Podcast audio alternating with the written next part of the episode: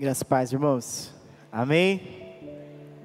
Como é bom estar aqui com você, com os irmãos, com cada irmão podendo adorar o grande eu sou, né?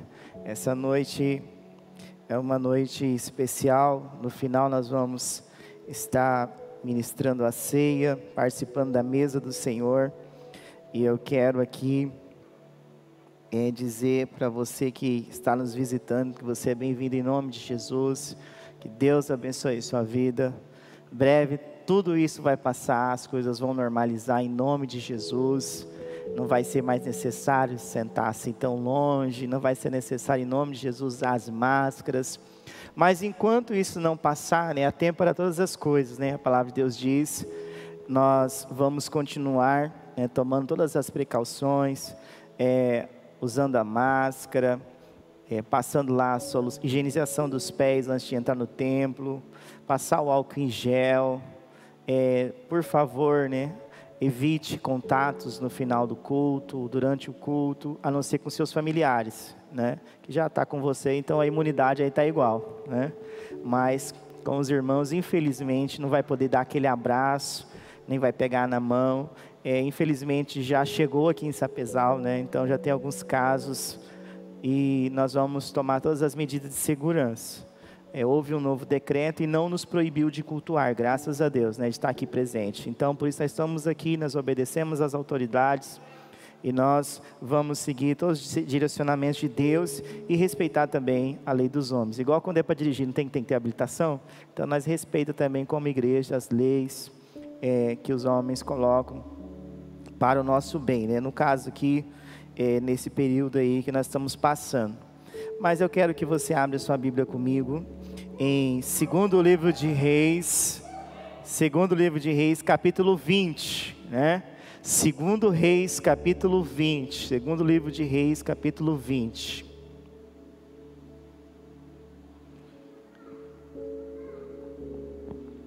Já tivemos aqui o nosso primeiro culto a Deus às 17 horas.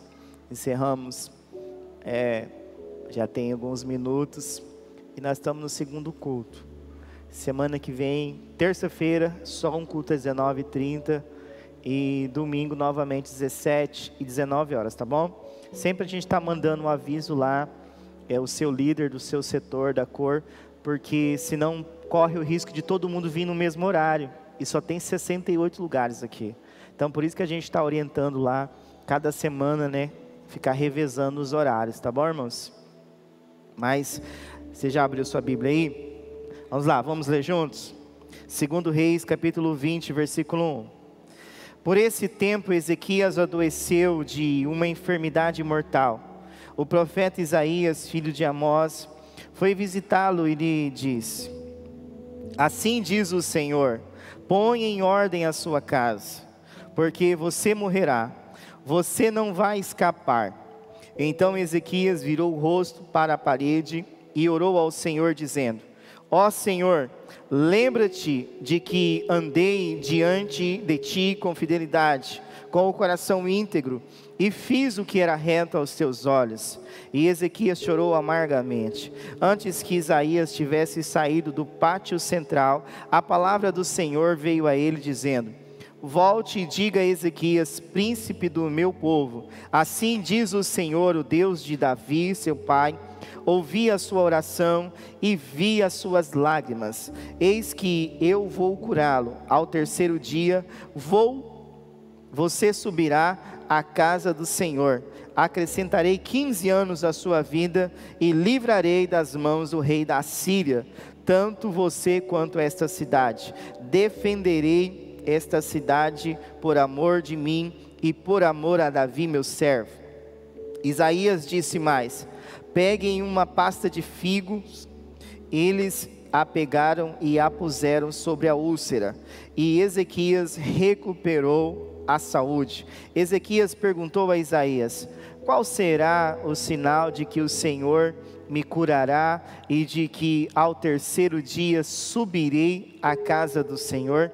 Isaías respondeu: Este é o sinal que você receberá do Senhor para indicar que ele cumprirá o que prometeu. Você quer que a sombra se adiante 10 degraus, 10 graus, ou que retroceda 10 graus. Ezequias respondeu: É fácil a sombra adiantar 10 graus, mas que não seja assim, pelo contrário, que ela retroceda 10 graus. Então o profeta Isaías clamou ao Senhor e ele fez retroceder 10 graus a sombra lançada pelo sol declinante ao relógio de Acás. Amém? Meus irmãos, o ano passado eu tive ministrando uma palavra que está dizendo aqui, no, eu marco, costumo marcar na minha Bíblia aqui, dia 10 de outubro de 2019. Uma palavra nesse texto. Eu não sei se você teve presente nesse culto, eu não sei se foi no domingo, se foi numa terça. Mas o Senhor falou coisas novas comigo, né? Sobre esse texto. E nós estamos no mês da família. E eu quero compartilhar essa palavra com você. E o tema que o Senhor falou comigo foi ponha em ordem a sua casa. Você pode ler comigo lá? Um, dois, três e. Ponha em ordem a sua casa. A primeira coisa que a gente pensa quando a gente fala assim, põe em ordem a sua casa, se você for uma dona de casa organizada, o que, que é? Está tudo fora do lugar, não é assim? vou organizar minha casa, vou arrumar aqui, tá fora do lugar o, o, sofazinho, vou colocar essa mesa aqui, vou mudar de lugar as coisas, né? Quando a gente pensa, põe em ordem, né? A casa, já pensa aí numa casa, se for uma dona de casa daquelas bem que gosta, que ama cuidar da casa, ela já vai pensar na organização, né? Ah, eu vou organizar isso aqui. Quem, quem pensou nisso aí, irmãos, quando leu o texto aí? Teve alguém aí? Seja sincero, irmãos. É, não tem ninguém aqui, então tá bom, né? Mas eu sei que você é uma boa dona de casa, você cuida bem da sua casa, mas também quando nós, nós lemos aqui, ponha em ordem a sua casa, nós pensamos no que, irmãos? Se você, se você é, conhece um pouco do contexto bíblico, você vai falar assim: não, é a vida dele, não é? Põe em ordem a sua casa, a sua vida. E não deixa de ser, né? Porque quando nós falamos de casa, vida, Jesus falou a Zaqueu o quê? Hoje eu vou lá na sua casa. E ele foi literalmente na casa dele mas também houve uma obra na vida de Zaqueu, não só nele, mas também de toda a sua casa. Mas aqui, irmãos, quando a gente lê o texto de, de 2 Reis, no capítulo 20, quando fala-se referente ao rei Ezequias, quando fala assim, a Bíblia fala duas coisas que estavam acontecendo. Primeiro, o reino da Síria, o rei da Síria, queria dominar o reino de Judá. Ele queria dominar a cidade de Jerusalém, queria dominar também é, o reino desse rei. E agora você imagina, lá em Isaías, no capítulo 37, 38, 39, vai contar a mesma história. Eu não sei se você sabe, mas os livros de primeiro rei, segundo rei, segundo, primeiro crônicas, segundo crônicas, lá os livros dos profetas, sejam os maiores ou os menores, estão aqui dentro, estão acontecendo aqui dentro. Então, por isso você vai encontrar Isaías aqui no livro de 2 Reis, porque ele era contemporâneo do rei Ezequias. E lá no capítulo 37, nos capítulos ali 37, 38, 39, você vai ver, eu estive lendo, que houve uma ameaça para o reino de Ezequias. E nessa ameaça, mandaram uma carta, o comandante do exército, em ler, falou assim: lê lá para o pessoal de Israel, mandaram ler para assustar o povo. E também a segunda coisa foi que Ezequias, o rei, estava doente.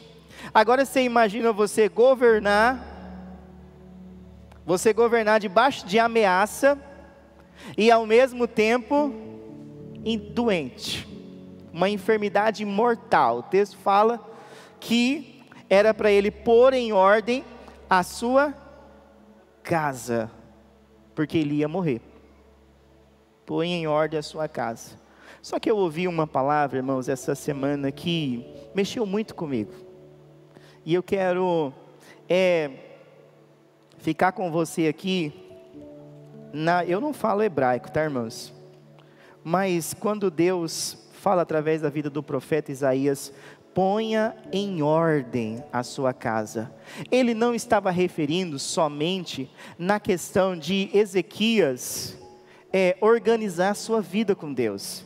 Tanto que, se a gente ler o próximo versículo, olha que diz o versículo de número 3, versículo número 2, perdão. Versículo número 2 fala sobre a oração de Ezequias. Então Ezequias virou o rosto para a parede e orou ao Senhor, dizendo: Versículo 3: Ó Senhor, lembra-te de que andei diante de ti com fidelidade, com o coração íntegro, e fiz o que era reto aos teus olhos. E Ezequias chorou amargamente. Antes que Isaías tivesse saído do pátio central, a palavra do Senhor veio a ele dizendo: Volte e diga a Ezequias, príncipe do meu povo, assim diz o Senhor, o Deus de Davi, seu pai: Ouvi a sua oração e vi as suas lágrimas, eis que eu vou curá-lo. Ao terceiro dia você subirá à casa do Senhor. Irmãos, no versículo 2 e 3, não fala que Ezequias estava com a vida desorganizada. Ao contrário, ele faz uma oração a Deus dizendo: Senhor, ó o versículo 3: Lembra-te que andei diante de ti com fidelidade, com um coração íntegro, e fiz o que era reto aos teus olhos. Então, irmãos, o que será que Deus quis dizer? Ponha em ordem a sua casa. Se Ezequias ora a Deus e fala: Senhor, eu sempre andei com integridade, fidelidade e fazendo o que é reto aos teus olhos. O que que Deus quis dizer para Ezequias? Ao rei Ezequias, que estava sendo ameaçado e estava com uma enfermidade mortal. Sabe como que nós vamos entender, irmãos? Nós temos que lá em Gênesis, capítulo de número 18, no versículo é, 16 em diante. Abre comigo lá em Gênesis, capítulo 18 versículo 16 em diante, ao 19.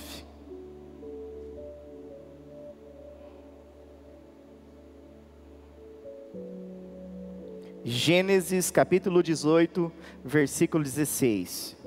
Quando aqueles homens se levantaram dali, olharam para Sodoma e Abraão ia com eles para os encaminhar. O Senhor disse: Será que eu devo esconder de Abraão o que estou para fazer, visto que Abraão certamente virá a ser uma grande e poderosa nação, e nele serão benditas todas as nações da terra? Porque eu o escolhi para que ordene aos seus filhos e à sua casa depois dele, a fim de que guardem o caminho do Senhor e pratiquem a justiça e o juízo, para que o Senhor faça vir sobre Abraão o que lhe prometeu. Aqui, irmãos, nesse texto, a mesma palavra ponha em ordem lá de 2 Reis, no capítulo 20, quando Deus, no, no, versículo 1, fala através do profeta Isaías ao rei Ezequias: põe em ordem a sua casa, é a mesma palavra que Deus faz como promessa a Abraão. Agora Deus já mudou o nome dele. Ele falou assim: Olha, eu, eu vou, vou falar para você o que eu tenho para a sua vida, o que eu tenho para a sua descendência, e o que eu tenho para você, Abraão, e para a sua descendência, eu tenho uma ordem. E a palavra ordem, no original, aqui no hebraico, irmãos, eu digo que eu não falo hebraico, então vou falar transliterado, como se nós fôssemos pronunciar uma palavra em inglês em português, né? Assim, ele fala YouTube, né? Assim, eu falo YouTube, eu falo upload, né? Instagram, né? Às vezes a gente brinca, né? Fala tudo errado. Mas na transliteração da palavra ordem, aqui é tsavá. Tsavá. O que significa tsavá?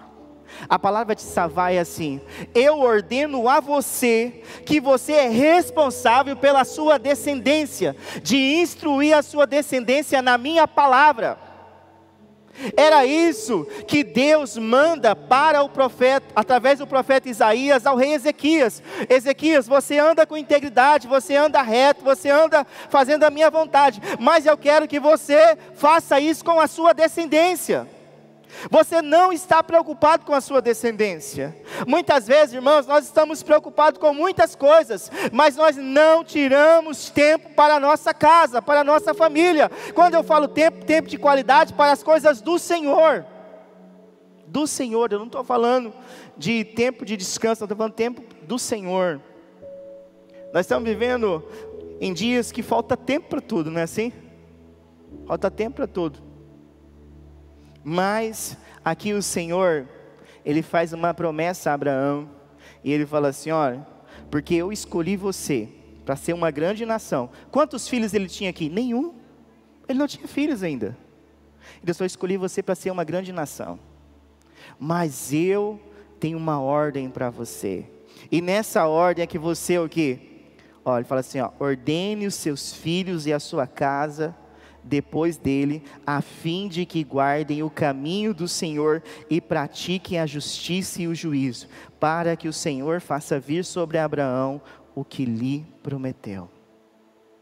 Como que alguém tem uma promessa de Deus de ser a descendência como as areias da praia e as estrelas do céu, não tem nenhum filho, vai ter o primeiro filho com 100 anos de idade. Se nós olharmos aqui na Bíblia, aqui nos próximos capítulos de Gênesis, fala que Abraão foi pai com 100 anos. Mas a Bíblia também fala, irmãos, que ele teve dois filhos. Um não era o da promessa, foi ali que a pastora pregou, que trouxe uma crise para a família, que foi o Ismael. Mas também tem o filho da promessa. E através do filho da promessa, Olha aqui a promessa. O filho da promessa, Deus quer dar continuidade à vontade dele. Deus quer dar continuidade através do filho da promessa. Essa é a ordem, é o de salvar de Deus. Deus, meu irmão, nos chamou, pra, nos salvou, nos trouxe das trevas para a luz, mas Ele quer dar continuidade através de mim, de você e através dos nossos filhos através da nossa descendência. Muitas vezes nós estamos muito preocupados, irmãos, com a faculdade que o nosso filho vai fazer, e é verdade, tem que se preocupar sim, tem que se preparar sim. É um desafio muito grande, irmãos. Sustentar alguém na faculdade ou ajudar um filho a se formar. Só sabe isso quem já passou por isso. Ou quem os pais ajudou um dia para fazer uma faculdade. Foi fácil? Quem já ajudou algum filho a se formar aí? Daqui que está presente. Foi fácil? Foi muito desafio. Tenho certeza.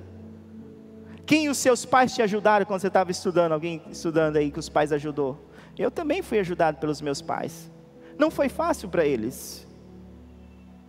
Abraão dá um exemplo para nós. Agora, Abraão, esquece a crise do Abraão, mas vamos pegar aqui as virtudes também. Eles tinham defeitos, mas também tinham virtudes. E se nós olharmos aqui no capítulo 23, Sara morre, mas no capítulo 24, irmãos, Abraão a segue a risca a ordem de salvar de Deus. Ele segue a risca, ele manda chamar o seu servo Eliezer e fala assim: faz um juramento comigo, faz um juramento comigo. Ah, o meu filho não vai casar com nenhuma estrangeira dessa terra. Você vai lá na minha família e vai buscar uma mulher de Deus para casar com meu filho. Muitas vezes nós estamos preocupados com a faculdade que nossos filhos vão fazer, com o emprego que eles vão conseguir, mas nós não estamos nos preocupando com o futuro espiritual dos nossos filhos, com a pessoa que ele vai passar o resto da vida. A Bíblia chama de jugo desigual. Eu sei que nós não podemos escolher pelos nossos filhos, mas nós podemos, irmãos, dar direcionamento de acordo com uma palavra com uma palavra, ajudar os nossos filhos a escolher o melhor, instruir eles no caminho do Senhor. Quantas vezes nós somos tão bem sucedidos uma coisa e deixamos a desejar tanto na nossa casa com os nossos filhos? Quantas vezes, irmãos? É muito mais fácil corrigir o filho do outro, não é assim? Ah, ah essa criança faz isso, né? Mas quando é o nosso, ah, que bonitinho, né? oh, papai. Então é que tem gente que acha até bonito criança xingar, né? Depois vai crescer e vai xingar. Você vai ver que é bom. Xingar você. Você vai falar e vai xingar você. Você vai, me respeita. Você ensinou. Você deixou.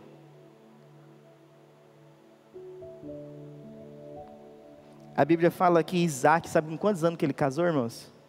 Você lembra aí? Quarentão. 40 anos. Quem escolheu a esposa para ele? O pai dele. Isaac, com 40 anos, seu pai foi lá e, e falou assim para ele: traz uma mulher de Deus, jura para mim. Jura para mim que o meu filho não vai casar com, com uma mulher que não serve o Senhor. Traz para ele. E a Bíblia diz que Deus honrou né, a fé de Abraão. Meu irmão, não é porque algum familiar, ou talvez você ache que você fez a escolha errada, que os seus filhos vão cometer o mesmo erro. Não é porque alguém na família, não, alguém não foi bem, que significa que vai ser mal na sua casa também. Não é porque aconteceu alguma coisa ruim no passado com a sua família que vai ser do mesmo jeito com seus filhos. Ao contrário, proclame bênção para os seus filhos. Filhos solteiros aí que estão ouvindo, ouçam os seus pais. Ou seu pai e sua mãe sabe quem você é. E ele vai dizer para você que aquela pessoa fala assim: meu filho, esse aí não é para você, essa daí não é para você. Escuta eles. Eu me lembro que, que a minha mãe, eu vou aqui expor um pouquinho aqui a realidade da minha casa, sei que está sendo gravado, mas quando ela conheceu a pastora Eulália, a pastora Eulália não era a pastora Eulália, era a nenê na casa dela, a filha caçulinha da família, a nenê. Eu conheço a pastora Eulália desde os 12 anos de idade, nós nunca namorou. Fui namorar com ela, já tinha 20, então você calcula a idade dela aí, se quiser. E a gente oramos durante seis meses. E depois de seis meses nós estávamos casando, já nos conhecíamos, serviu o Senhor juntos. E a minha mãe, quando conheceu ela, eu lembro que a minha mãe chegou em mim e falou assim: Filho, pode casar com essa moça, que ela vai, vai ser uma bênção na sua vida. E as duas têm um bom relacionamento, irmãos. Um bom relacionamento. E eu já vi tanta gente ter problema com sogra. Tanta nora com sogra que mal se suportam, né? Pastor Josué Gonçalves tem uma frase poderosa sobre isso, né? Falar mal da sogra é cuspir no ventre de quem gerou o seu grande amor. Isso é forte, né, irmãos? Não gostar da sogra, insultar, é a mesma coisa de cuspir no ventre que gerou o seu grande amor. Eu tive uma sogra abençoada também, irmãos. Minha sogra era uma benção. Ela tinha eu como filho. E ela era top das galáxias. Né? Uma pessoa amável, tranquila. Não estou falando que está gravando, não. Nós tínhamos um bom relacionamento. E quantas vezes, irmãos, talvez até você não tenha tido esse bom relacionamento. Mas lembra de uma coisa, você é o cristão da casa. Vai depender muito de você. Como você vai agir com eles. Não adianta querer exigir do outro e você não mudar com eles. Você que serve a Jesus tem que ser diferente. Não exija de alguém que não sirva a Jesus algo que ela não tem ainda que você tem, que é mais precioso, que é o Espírito Santo na sua vida. Às vezes as pessoas querem exigir, mas o outro ainda nem serve a Jesus como você serve, nem conhece, não teve uma experiência com Deus como você teve, como eu tive. Então vamos voltar aqui para Abraão, irmãos. A Bíblia fala que Abraão escolheu, ele foi lá, ele orou, ele falou assim: Eliezer, não traz, Deus vai honrar você, Deus vai.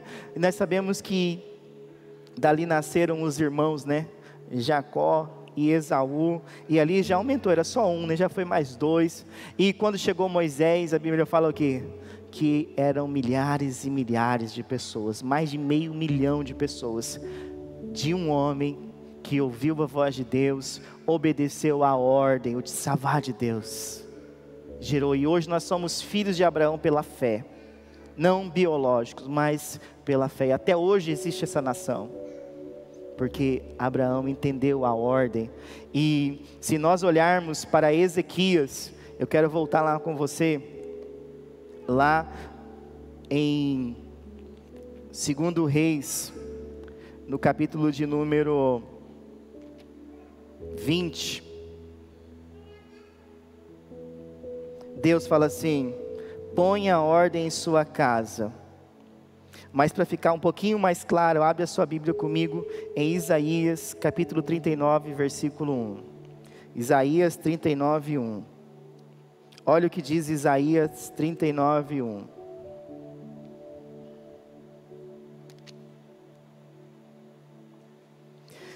Nesse tempo,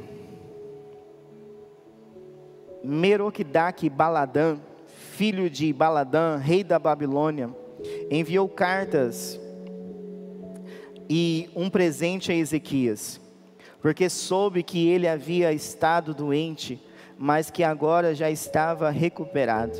Ezequias se agradou disso e mostrou aos mensageiros a casa do seu tesouro, a prata, o ouro, as especiarias, os óleos finos, todo o seu arsenal e tudo o que havia nos seus tesouros. Não houve nada em seu palácio, nem em todo o seu domínio, que Ezequias não lhe mostrasse. Então o profeta Isaías foi falar com o rei Ezequias e lhe disse: Que foi que aqueles homens disseram e de onde vieram? Ezequias respondeu: Vieram de uma terra distante da Babilônia para me visitar. Isaías perguntou: O que eles vieram viram no seu palácio? Ezequias respondeu: Viram tudo o que há em meu palácio. Não houve nada nos meus tesouros que eu não lhes mostrasse. Então Isaías disse a Ezequias: Ouça a palavra do Senhor dos Exércitos.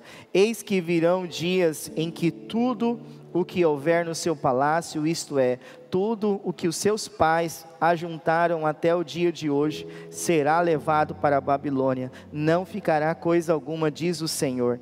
Alguns dos seus próprios filhos, gerados por você, serão levados para que sejam eunucos no palácio do rei da Babilônia.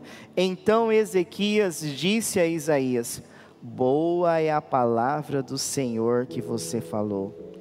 Pois ele pensava assim: enquanto eu viver, haverá paz e segurança. Que pensamento egoísta, né, irmãos? Deus falou assim: põe a ordem na sua casa.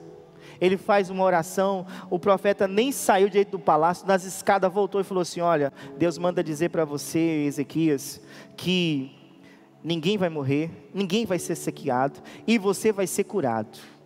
E como prova disso, vai ter um sinal. Tinha o, o, relógio do Acais lá, era um relógio que fazia a sombra do relógio. Ele falou assim: então eu quero ver esse relógio retroceder na sombra e retrocedeu. O reino não foi tomado de Ezequias. Ah, ele foi curado daquela enfermidade de morte e ainda recebeu 15 anos a mais de vida. Já pensou se você e eu soubéssemos quanto tempo a gente vai viver? Ezequias sabia. Duas coisas podiam acontecer com a gente.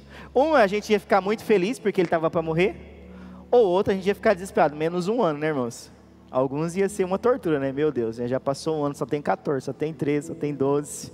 Mas ele sabia quanto tempo ele ia viver. Ele estava curado, o seu reino não ia ser abalado.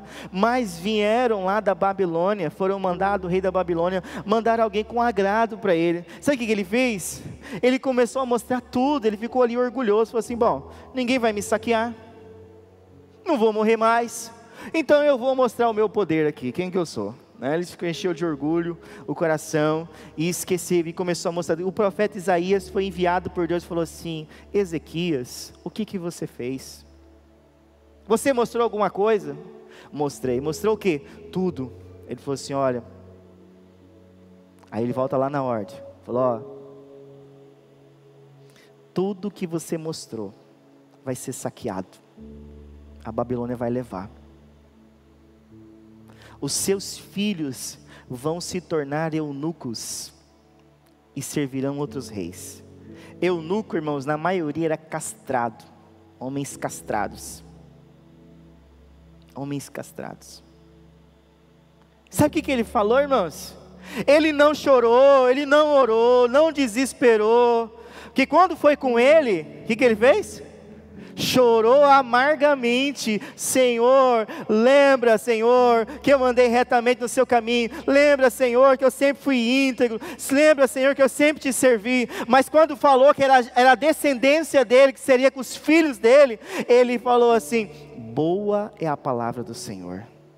E o texto faz questão de dizer assim, porque ele diz assim: No meu reino haverá paz. Tem muita gente, irmãos, agindo igual Ezequias na casa. O importante é o meu emprego. Eu não estou preocupado, eu coloco comida dentro de casa. Tem muita gente que valoriza mais o dinheiro que a família. Tem muita gente perecendo na família por causa que valoriza mais as coisas do que as pessoas. Tem muita gente perecendo, irmãos, porque tem esse pensamento de Ezequias. Você já tinha parado para pensar desse lado? Quem aqui, seja sincero. Ele falou assim: boa, gente, ó, sua família vai ser um monte de escravo. Tudo isso que você tem vai acabar. Mas os seus filhos vão ser eunuco em outro reino, vão ser tudo castrados, vão ser escravos. Aí fala assim: boa é a palavra do Senhor. Boa é a palavra do Senhor. Você já parou para pensar, irmão? Nós trabalhamos pelos nossos filhos, nós trabalhamos para ver um futuro melhor para eles. Ezequias estava com a vida ganha, estava tudo bem para ele. Quantas pessoas, irmãos, deixam a sua nação? Agora não tem ninguém está fazendo isso, mas era, um, era uma moda. As pessoas deixavam sua nação, deixavam sua família, deixavam casamento, esposa, filhos no Brasil, e ia para outras nações para ganhar dinheiro. Não via os filhos crescer. Não via os filhos crescer. Eu disse no primeiro culto aqui, ó. Nós só temos uma chance como pais. Nós só temos uma chance. Nós não vamos ter uma segunda chance, igreja, de educar os nossos filhos. Eu e você podemos não ser os pais perfeitos, mas nós vamos ter uma segunda chance para ensinar os nossos filhos. Quantas, irmãos, eu conheci várias famílias que os pais foram para outra nação. A esposa não aguentou, vai aguentar como, irmão? Só se for de ferro ou tiver doente. Ficou aqui. E o bonitão mandando dinheiro achando que era o suficiente. Vou construir a vida no Brasil. Quando tiver tudo bom, eu volto para o meu casamento, para os meus filhos.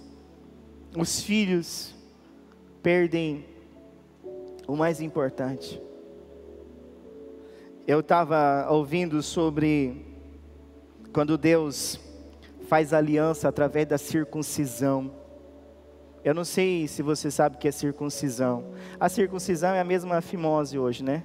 A diferença é que a fimose tem anestesia, toma remédios depois, mas naquele tempo não, era imolado um, uma pedra, era bem rosco, e ali cortava uma, uma pele da, do órgão genital masculino.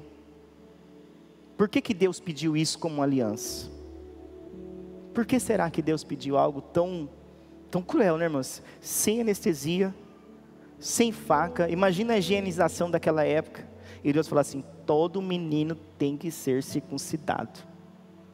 Sabe por quê, irmãos? Uma das coisas é para quando eles crescessem e se casassem e fossem manter relações sexuais, eles vissem a marca que eles tinham um compromisso, uma aliança com Deus.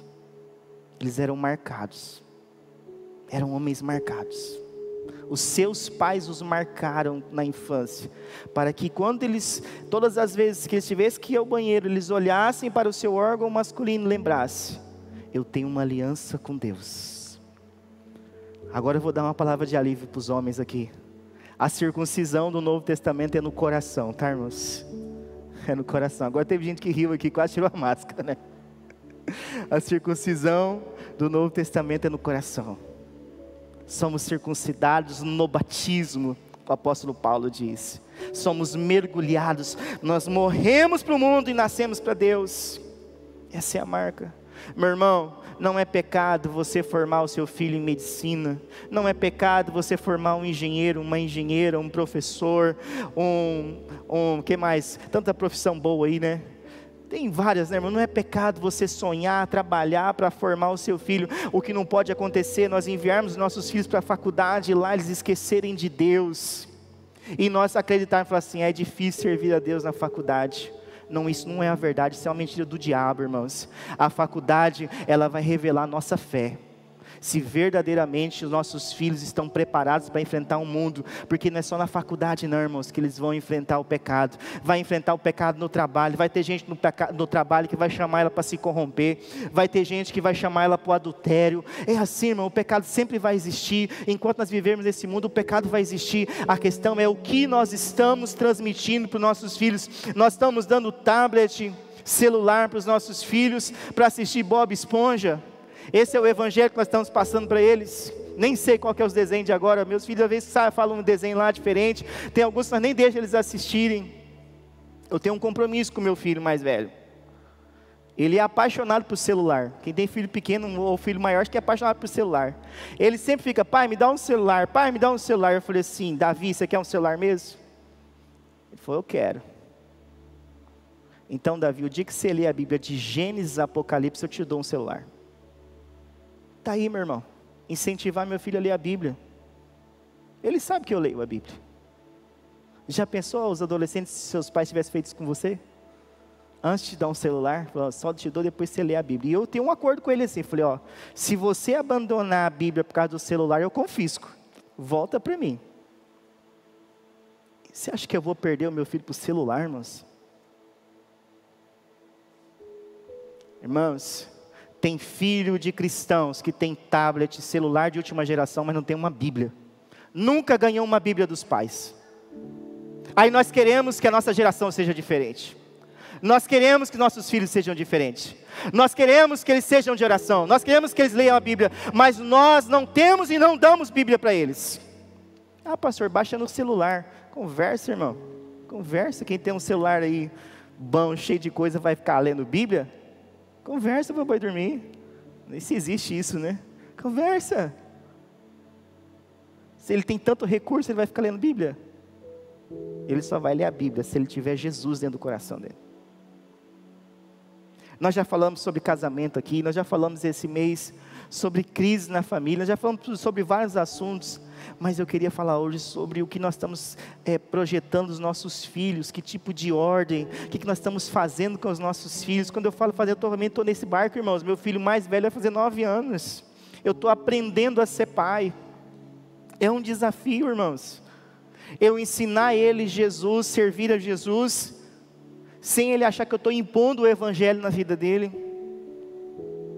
É um desafio também, acho que é o desafio de todo pastor, é ensinar a amar a Deus, os seus filhos a amar a Deus, sem que eles achem que é um peso, que o papai está obrigando eles a servirem a Deus, mas que eles tenham que amar a Deus como eu amo a Deus.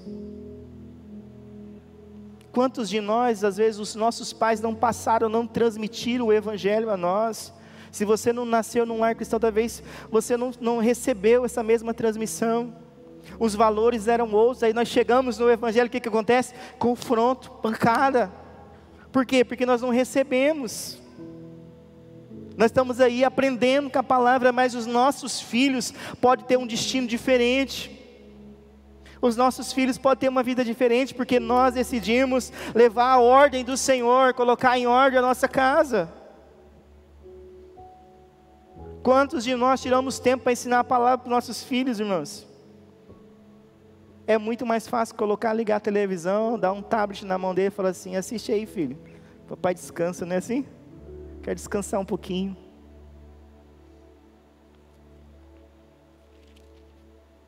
A Bíblia diz, irmãos, a respeito de um outro grande homem de Deus.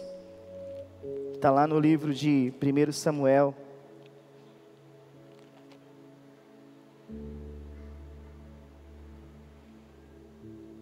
capítulo 8. Abre comigo. 1 Samuel, capítulo 8. Primeiro livro de Samuel, capítulo 8.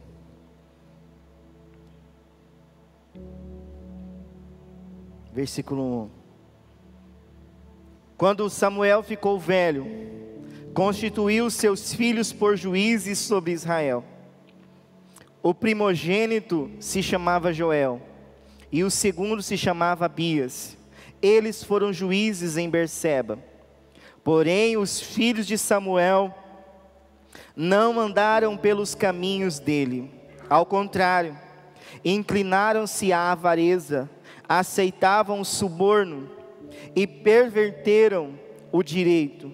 Então todos os anciãos de Israel se congregaram e foram falar com Samuel em Ramá. Eles disseram: Veja, você está ficando velho e os seus filhos não andam pelos cam seus caminhos.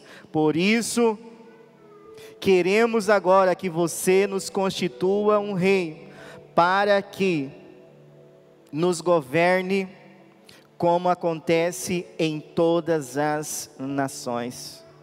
A Bíblia diz que Samuel ficou triste. Samuel ficou triste depois disso. Mas a Bíblia diz, irmãos, que Samuel foi um grande homem de Deus, que nenhuma palavra que saiu da boca dele, uma profecia deixou de se cumprir. Mas alguma coisa aconteceu aqui, irmãos, que ele não conseguiu transmitir para os filhos. E o povo rejeitou, porque nessa época ainda não havia nenhum rei em Israel. Havia profeta, sacerdote e juiz. Samuel era as três coisas: ele era um profeta de Deus, ele era um sacerdote de Deus e um juiz que julgava a causa do povo.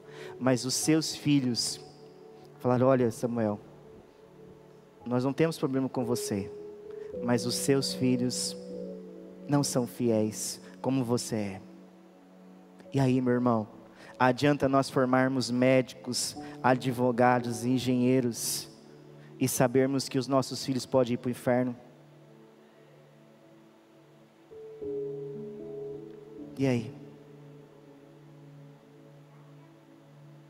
Nós podemos sim formar advogados de Deus, engenheiros do Senhor, médicos do Senhor. Sapezar é privilegiado, irmãos. Tem vários médicos cristãos. Só eu conheço, acho que é três ou é quatro aqui. Conheci. É um privilégio que Deus nos dá. Nós podemos ter homens e mulheres de Deus que professam na sua profissão Jesus. Mas nós temos que pegar o exemplo da mãe de Samuel, que cuidava dele. Nós temos que pegar o exemplo da mãe de Moisés. Nós, a Bíblia nos deixa registrado as falhas deles para nós não cometermos os mesmos erros. Ezequias estava preocupado só com o seu tempo, com o seu reino. Abraão, ele estava preocupado em ter um descendente com quem seu filho ia casar, como que a sua família dá continuidade. A Bíblia fala, irmãos, no próximo capítulo de Isaías, no capítulo 39, que existia um rei, e aqui também no capítulo de número 21 de segundo Reis, fala de Manassés. Quem foi Manassés, irmãos? filho de Ezequias, começou a reinar com 12 anos, foi um dos piores reis que existiu em Israel. Agora, agora fica mais fácil de entender, né, irmãos? Por que será que Manassés foi um rei tão, tão ruim? Por que, que Manassés não seguiu o exemplo de Ezequias? Porque Ezequias não se preocupou com os seus descendentes. Ele não orou nem por eles, falou assim: Senhor, tenha misericórdia da minha descendência tenha misericórdia dos meus filhos, Senhor. Eu sei que o Senhor já teve misericórdia de mim. Podia ser diferente, irmãos, ele podia ter agido diferente. Mas ele não, ele nem ora pela sua descendência. Ele falou assim: ufa, ainda bem que não vai ser no meu tempo. Ainda bem. Eu sei, irmão, que você não pode escolher pelos seus filhos. Mas a Bíblia diz em Deuteronômio, capítulo de número 11, versículo 19, diz assim: Ensinem essas palavras a seus filhos, falando delas quando estiverem sentados em casa, andando pelo caminho, quando se deitarem e quando se levantarem. Provérbios 22, 6, esse é mais conhecido. Ensina a criança no caminho em que deve andar, e ainda quando for velho, não se desviará dele. Como que está a tua casa? Está em ordem? A vida de Ezequias estava em ordem, mas a casa de Ezequias não estava em ordem. Está aqui, irmãos, a receita, está aqui a bússola. Está aqui, meu irmão. Está aqui, ó. A palavra de Deus. É ela. Não adianta, irmãos, é ficar lendo é como educar o seu filho se você não coloca Cristo na vida dele. Para de querer transferir para terceiros a responsabilidade que é minha e sua. Meu irmão, não é a escola que vai educar os seus filhos, a escola vai passar conhecimento. Se ele pegar uma professora que tenha paciência, ainda ela vai ajudar um pouquinho no caráter do seu filho, mas a maioria dos professores são desgastados com os alunos. Sabe o que o diretor fala assim? Gente, lá na sua casa você mija na, faz xixi na parede do banheiro da sua casa? Você passa cocô na, na, na, na parede? Isso, irmãos, né, já ouvi isso quando eu era aluno. Na sala de aula, diretor reclamar, porque tinha aluno fazendo essas coisas nos banheiros da escola. Garanto que na sua casa não faz isso. Por que será que ela falava isso? Porque a educação vem de casa. A educação vem de casa. Ah, quantas vezes o professor lá na sala de aula não falou assim: não joga lixo no chão. Você joga lixo na sua casa, em qualquer lugar? Não é assim a frase? Por quê, irmãos? Porque a educação é lá em casa. A educação na sua casa, na minha casa. Irmãos, nós estamos aqui, as irmãs estão se esforçando, dando o melhor, a equipe da mídia, gravando lá o culto infantil, uma bênção de Deus. Mas se eu e você, nós não pararmos os nossos filhos e falar, filho, para tudo que está fazendo, porque agora você vai ouvir a palavra do Senhor eles não vão dar a mínima. Se você e eu estiver em casa assistindo uma transmissão ao vivo, mas na hora do culto a gente fica lá, para lá e para cá, não dá a mínima para a palavra de Deus, para o culto, irmãos, os nossos filhos estão nos observando. Estão nos observando. Quantos irmãos, quantos, quantos filhos estão se perdendo dentro das igrejas? Por que será? Isso é uma coisa que tem queimado dentro da minha coisa. Por que, que os filhos dos irmãos na fé, não estou falando de igreja local, estão se perdendo na fé? Por que será? Que que nós, onde nós estamos errando? Aonde nós estamos falhando? Alguma coisa está errada, irmãos. Nós temos que rever e parar de culpar eles. Falar assim, não, pastor, esse criança, ele escolhe as vidas dele. A Bíblia fala assim, instrui o teu filho. Então a Bíblia está mentindo que a Bíblia fala assim: instrui o teu filho, ensina o caminho que ele deve andar, para que quando ele cresça, não se afaste dele. Será que a Bíblia está errada, irmãos? Ou será que nós que não estamos sendo meia-boca em casa, conseguindo servir a Deus só aqui dentro? Aconteceu, irmãos. Aumentou o número de divórcios e foi muitos agora nessa quarentena. Já falei sobre isso. Por que será, irmãos? Sabe por que, que aumentou, irmãos? Eu vou falar. Porque quando tiraram os cultos presenciais, não puderam se reunir, acabou, sabe, aquele negócio aqui de, de sentar juntinho, e vinha um pregador e falou assim: ó, Deus odeia o divórcio. Deus não é a favor disso. Aí está em casa, irmão, deixa ligado lá, vai fazer outra coisa. Aí fala assim, o pastor nem está vendo que eu estou fazendo assim, ó, que eu não estou concordando com o que ele está falando. É, irmãos, é, você acha por quê? Que muita gente esfriou na fé.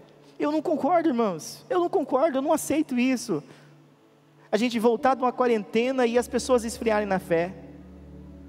Eu fico questionando todo dia, falo, Senhor, será que eu tenho sido, eu tenho ensinado a tua palavra mesmo de verdade para as pessoas? Ou as pessoas não estão levando a sério o Evangelho? Alguma coisa está errada. Por que será que quando tem filho doido, sonhando, irmãos, para sair de casa, para ir para a faculdade, para viver uma vida louca. É assim, eu não sei se fala assim, tá, irmãos? Mas falava assim, né? Vida louca. Tem muita gente sonhando, irmãos, filho de crente, querendo sair da casa porque quer viver uma vida devassa, longe de Deus, vendo pecado, porque sabe que lá dentro da casa o pai e a mãe não vão aceitar. Por que, que você respeita o seu pai e a sua mãe? Eu vou te responder, eu não tenho medo de apanhar do meu pai nem da minha mãe. Eu tenho 36 anos. Mas eu respeito eles porque eles me ensinaram a respeitar eles. Eles me ensinaram. Lá em casa o negócio era assim: sim, senhor, sim, senhora ainda. O negócio era mais antigo, não tinha nem você não. Era sim senhor, sim senhora. Quantas vezes, irmãos, as pessoas falam assim, pastor, não me chama de senhora não, fico constrangido, senhor, senhor, eu sei que o senhor é jovem, mas não me chama de senhora não, não me chama de senhor não. Por que será, irmãos? Que a forma de tratamento. Porque lá atrás os meus pais me preocuparam com isso na minha vida. Agora, irmão, como que está a tua casa? Está em ordem, amado? Está em ordem, irmão? Como que vai sair a sua casa hoje depois desse culto? Eu não estou aqui para te reprovar, não, amado. Mas se a Bíblia te corrigiu, segue e obedece ela. Põe a casa em ordem. Para você não chorar mais tarde. É melhor seu filho chorar agora na varinha, na correção, do que ele chorar na mão da polícia depois. Da polícia batendo, espancando. É muito melhor corrigir o filho agora, na varinha, do que o mundo corrigir eles. Porque o mundo não tem dó de ninguém, não, irmãos. O mundo não tem dó de ninguém, não. Apanhar do papai e da mãe é muito melhor do que apanhar da polícia. É muito, deve ser, né? Eu não, graças a Deus, nunca apanhei da polícia. Nem quero, em nome de Jesus. Mas deve ser muito melhor. Eu quero convidar você a ficar de pé. Aí no seu lugar mesmo. Eu não vou poder chamar aqui à frente por causa do grupo de pessoas, não vai aglomerar. Né? Mas eu quero convidar você, antes de eu começar a ministrar a ceia, que o toque de recolher é 21 horas, tá, irmãos? Então, acabou o culto. Não pode nem pegar na mão do irmão, abraçada, graça e paz assim, bem bonitinho, que nem miss, né? Graça e paz, irmão. E cada um para sua casa, tá bom, gente? Ah, vamos obedecer as leis, os decretos. Deus está dando o privilégio de a gente poder reabrir os nossos templos. Mas, se a palavra do Senhor falou com você hoje, Coloca a mão no coração. E aonde você precisa que Deus faça uma mudança, seja em você ou através de você na vida do seu familiar, você vai ser o intercessor. Você vai ser que nem Abraão foi quando foi para escolher uma esposa para Isaac. Você vai orar. Se você tem filhos solteiros, peça para o Senhor colocar homem e mulher de Deus na vida dos seus filhos. Se é homem, pede para colocar uma mulher de Deus. Se é uma moça solteira, peça para colocar um homem de Deus. Peça. Eu lembro das palavras do meu avô, antes dele entrar na UTI, ele ficar no respirador. Meu avô Ezequias, ele disse para mim: Eu não quero que ore para mim ser curado. Eu já ensinei os meus filhos. Eu já instruí eles. Agora eu vou encontrar com o meu Senhor. Ele foi a pessoa que inspirou a minha fé. A ser pastor batista, por causa dele. Que ele me mostrou o amor de Deus e a integridade cristã na vida dele. Eu vi isso nele, mas eu cresci vendo Jesus na vida do meu avô Ezequias. E por isso eu sirvo a Jesus. O meu pai não foi tão influenciador na minha fé como meu avô. E olha que eu nunca vi o meu avô orar pelo um, pelo um doente. Eu nunca vi meu avô chegar e pôr a mão, alguém se levantar da cadeira de roda. Eu nunca vi nada disso, nenhum milagre, nada sobrenatural, mas eu vi o amor de Deus na vida dele. Ele foi a referência da minha fé. Ao ponto de eu dizer, desde pequeno, assim, um dia, quando eu for crente, né, que é assim que a gente falava, né? Eu vou ser da igreja do meu avô. E hoje eu sou pastor na mesma denominação que o meu avô me levava quando eu era criancinha, irmãos. Olha só como que Deus é porque ele conseguiu transmitir a fé dele para mim. Ele transmitiu a fé dele para mim. E no velório dele, eu lembro até hoje que as palavras que eu não me deram a palavra, eu disse assim: O meu avô não me deixou ouro, não me deixou prata, mas ele me deixou um bem maior chamado Jesus. Jesus. Ele me ensinou que vale a pena servir a Jesus. Quando eu e você partir daqui, qual é o bem maior que nós podemos deixar para os nossos filhos? Para nossa família. Qual que é a referência? Olha, meu pai e minha mãe era ganhador de dinheiro, ganhou muito dinheiro. Olha, meu pai e minha mãe era muito bravo. Olha, meu pai e minha mãe era muito inteligente. Ou eles vão dizer assim: o meu pai, a minha mãe eram homens e mulheres de Deus. que me ensinou uma fé viva, que quando eu não tenho dinheiro, eu, tenho, eu posso confiar no Senhor, que Ele não vai deixar faltar nada. O Senhor é o meu pastor, nada me faltará. O meu pai e minha mãe é uma referência na minha vida, que ele diz assim, que eu não preciso de dinheiro, eu preciso de Deus. Que Ele é mais importante. Que Deus é mais importante do que o dinheiro. Que eu não devo, não devo confiar nas coisas, sim no Senhor. Os meus pais me ensinaram que eu posso adorar a Deus, servir a Deus, mesmo sendo falho, pecador, mas se eu amar Ele de todo o meu coração, Ele me recebe. O que, que você acha que o seu filho e o meu filho vai falar no dia do nosso velório?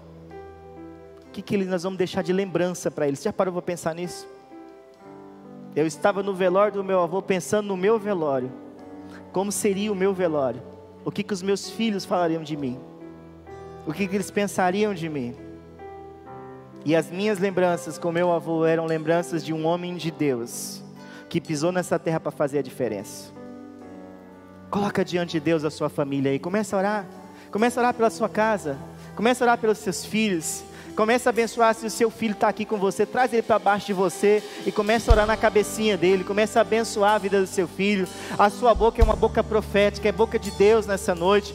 Se você está em casa, Ora pela sua família, junta a sua casa, junta os seus filhos aí em casa agora onde você está e começa a abençoar a sua família. Não perca a oportunidade de abençoar os seus filhos. Como Ezequias, ele teve a chance, Deus avisou ele tudo o que ia acontecer. Não deixe, não perca a oportunidade. Ora, interceda pela sua casa, interceda pelos seus filhos, interceda pelo seu casamento, interceda pelos seus irmãos, interceda pelo seu familiar, pelo seu primo, pela sua prima, pelo seu tio, pela sua tia, por toda a sua família. Nós estamos no mês da família. Vamos interceder, vamos ser boca profética.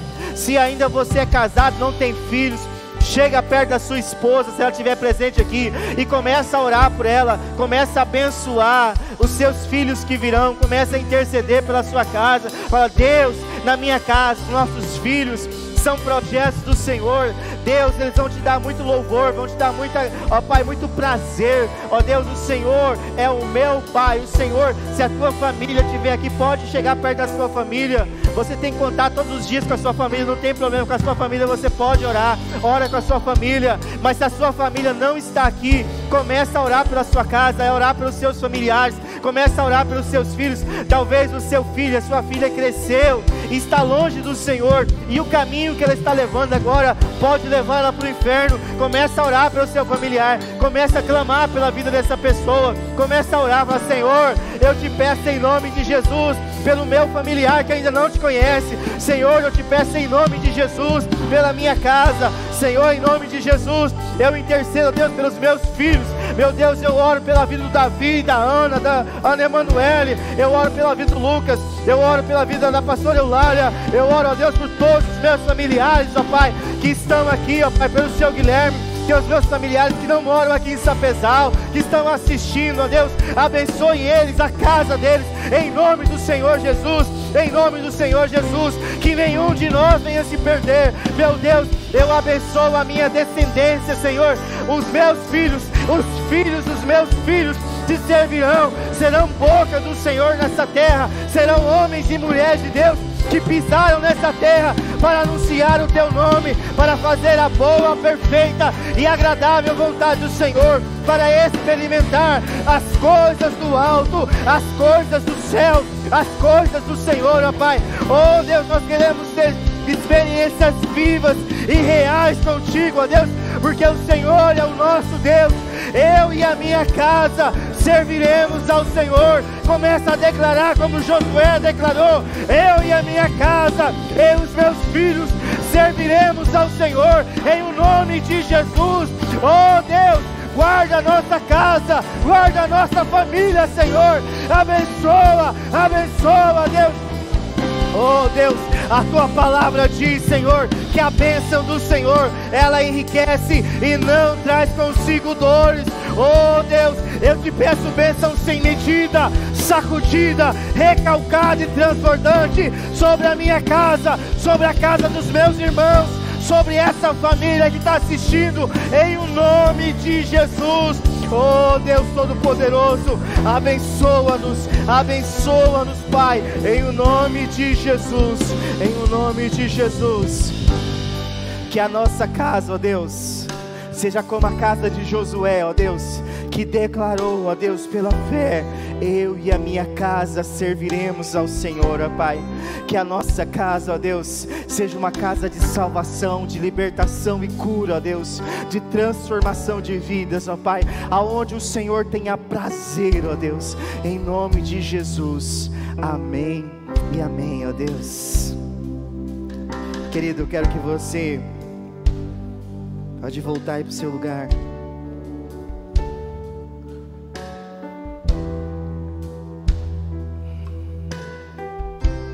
Vou deixar bem claro aqui que está sendo gravado. Só saíram para ficar perto do próprio familiar que já mora junto. É, está sendo gravado, né, irmãos? Eu tenho que explicar. Você saiu, mas ficou perto do seu familiar. Que aqui, durante o culto, fica sentado separado.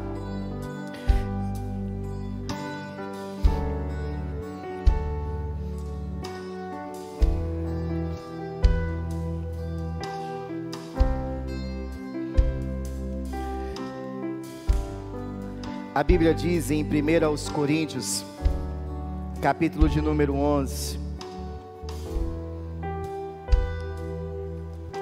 versículo de número 23. 1 aos Coríntios 11, 23.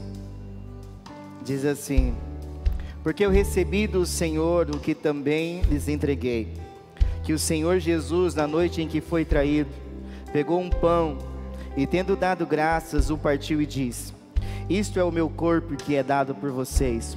Façam isto em memória de mim. Do mesmo modo, depois da ceia, pegou também o cálice, dizendo: Este cálice é a nova aliança no meu sangue. Façam isso todas as vezes que o beberem em memória de mim. Porque todas as vezes que comerem este pão e beberem o cálice, vocês anunciam a morte do Senhor até que ele venha. Por isso, aquele que comer o pão ou beber o cálice do Senhor indignamente será réu do corpo e do sangue do Senhor.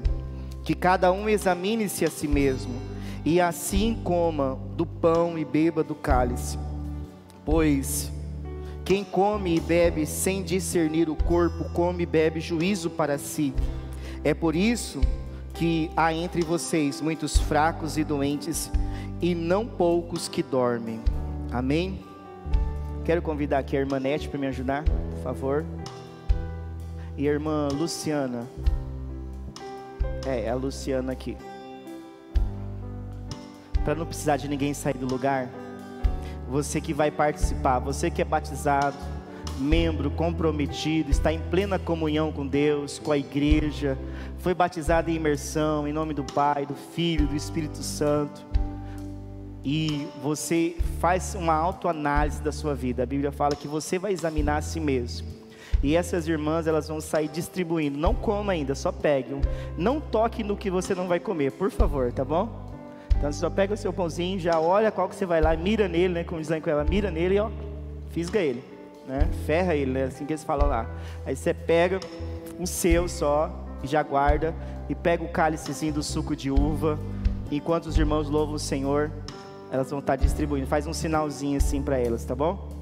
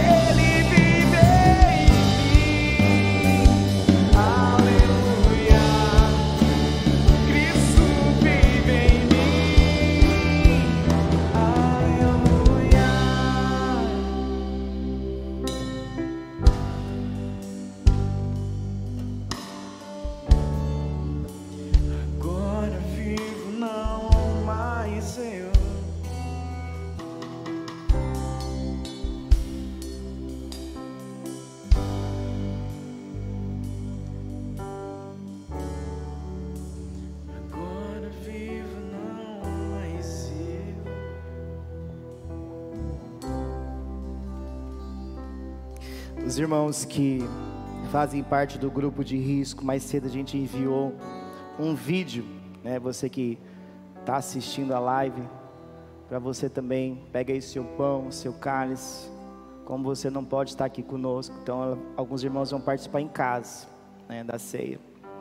Então, a Bíblia diz assim, irmãos: Porque eu recebi do Senhor o que também lhes entreguei que o Senhor Jesus, na noite em que foi traído, pegou o pão e, tendo dado graças, o partiu e disse: Este é o meu corpo que é dado por vocês, façam isto em memória de mim.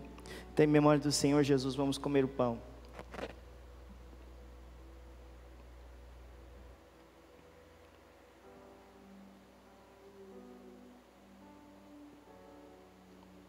Do mesmo modo, depois da ceia, pegou também o cálice, dizendo: este cálice é a nova aliança no meu sangue. Façam isso todas as vezes que o beberem em memória de mim. Em memória do Senhor Jesus, vamos beber todos juntos.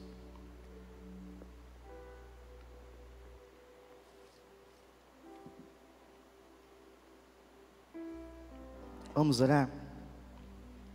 Senhor, nós te damos graças, ó Deus porque em memória do Senhor Jesus nós comemos desse pão e bebemos desse cálice, ó Deus, anunciando aquilo que Ele fez por nós e que Ele voltará em breve para buscar uma igreja, ó Deus, que foi comprada pelo um alto preço. Senhor, em nome de Jesus, como diz a tua palavra aqui, através desse ato, Senhor, que simboliza a nossa comunhão contigo, não seja para a nossa condenação, ó Deus, e sim, ó Deus, para a exaltação do teu nome, ó Deus, para a glorificação do teu nome, ó Deus, porque teu é o reino, o governo para todo o sempre e sempre. Amém, Senhor. Em nome de Jesus que nós oramos. Amém e amém. Amém, meus irmãos.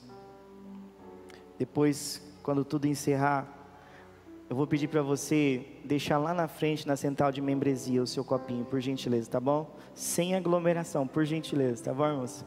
Espera um pouquinho na filinha, distanciamento, deixa lá. Pode deixar lá em cima que depois a gente vai recolher, tá bom?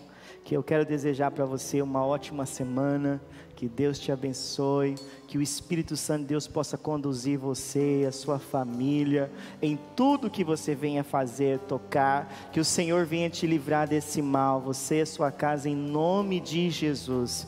Que o Senhor te abençoe, te guarde, faça prosperar, em nome de Jesus. Amém? Vamos falar nossa frase? Levanta a mão para alto, assim como um vencedor, uma vencedora em Cristo. Um, dois, 3 e em Jesus somos mais que vencedores. Deus abençoe em nome de Jesus. Se você está.